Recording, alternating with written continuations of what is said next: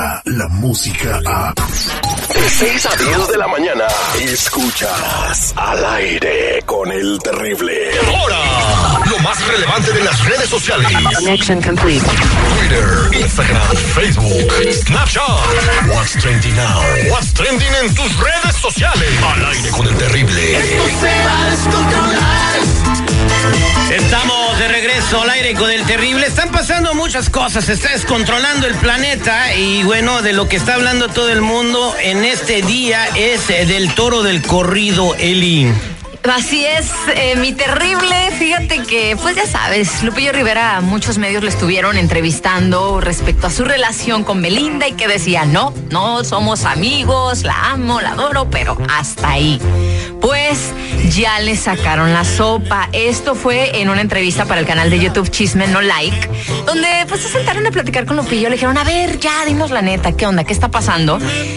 Pues exactamente, ya le partieron el alma a Lupillo Rivera, le sacaron la sopa y él dice que nunca en su vida había amado a una mujer tanto como Belinda y te puedo decir muchas cosas, pero ¿qué te parece si escuchamos el audio?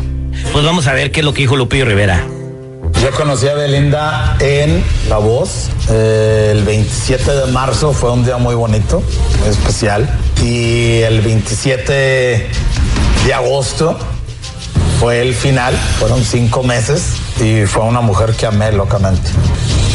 Una mujer que yo, la verdad, honestamente le hubiera bajado del cielo y las estrellas. Nunca había amado a una mujer tanto en. No tengo por qué rajarme, no tengo por qué.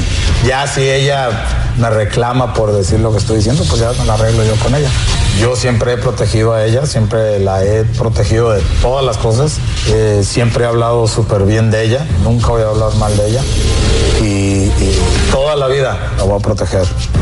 Es la mujer más hermosa que he conocido en mi vida.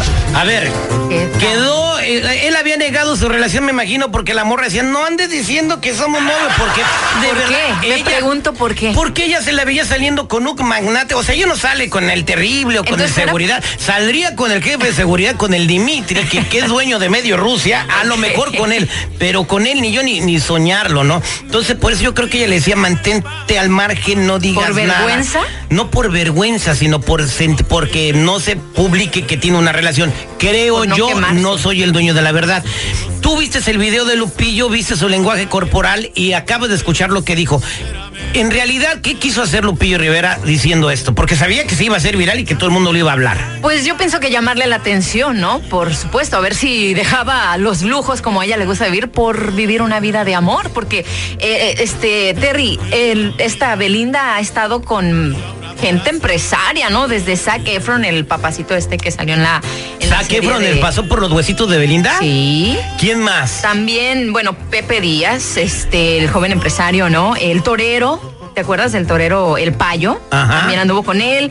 Eh, Giovanni Dos Santos, Maluma, entre muchos más. Maluma, o sea, Empresarios. y, y- y empresarios, ¿no? Y también con este mago de Las Vegas, ¿no? Que ese sí se enojó con ella porque andaba diciendo que era su novia, ¿no? Y digo, no andes diciendo que soy tu novio. Y ahí terminó la relación. Pero seguridad, Lupillo Rivera es un cantante muy reconocido, tiene premios, debe tener regalías, debe de vivir de la Sí. música, tiene lujos para ofrecerle a Belinda, ¿no? Sí, definitivamente, mira, este, el señor Lupillo Rivera, eh, su trabajo le ha costado tener sus, sus cosas, entre ellos una casa en Temécula.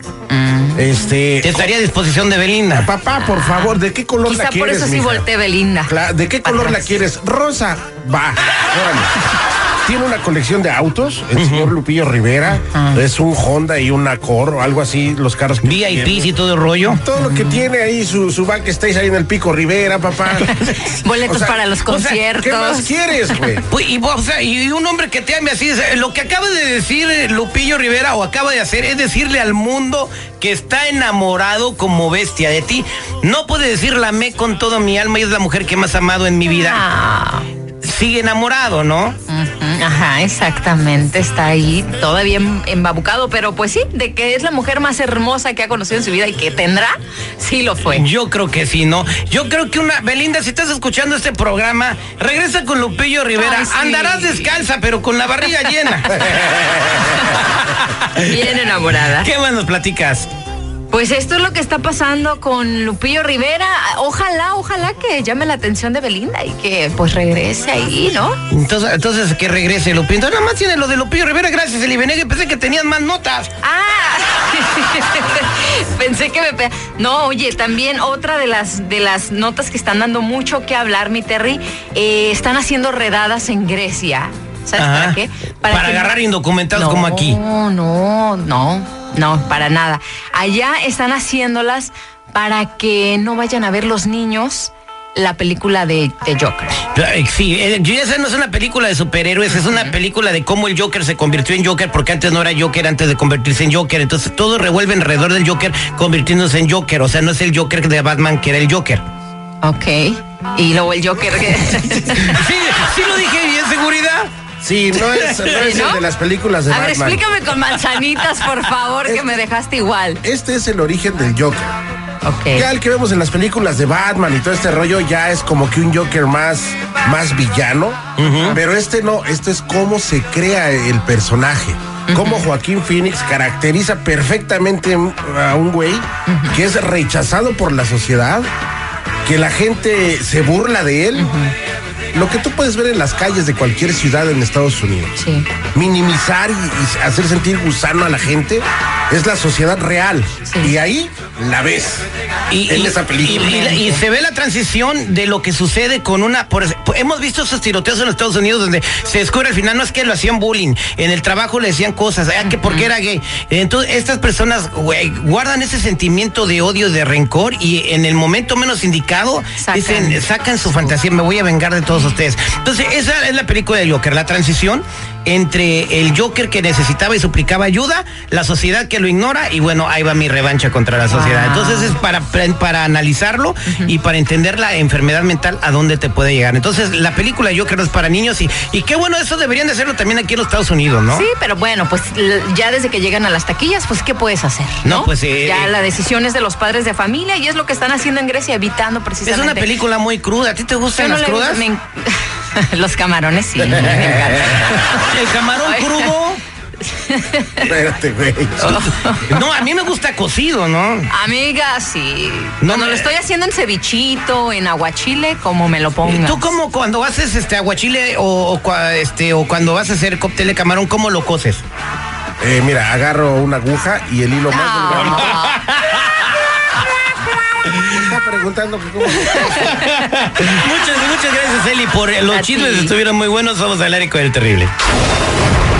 Va Drácula volando por la ciudad cuando ve al bromas en un tractor como loco por las calles y le dice... Bromas, ¿qué te pasa? ¿Qué haces a estas horas con un tractor por la calle? Pues sembrando el pánico.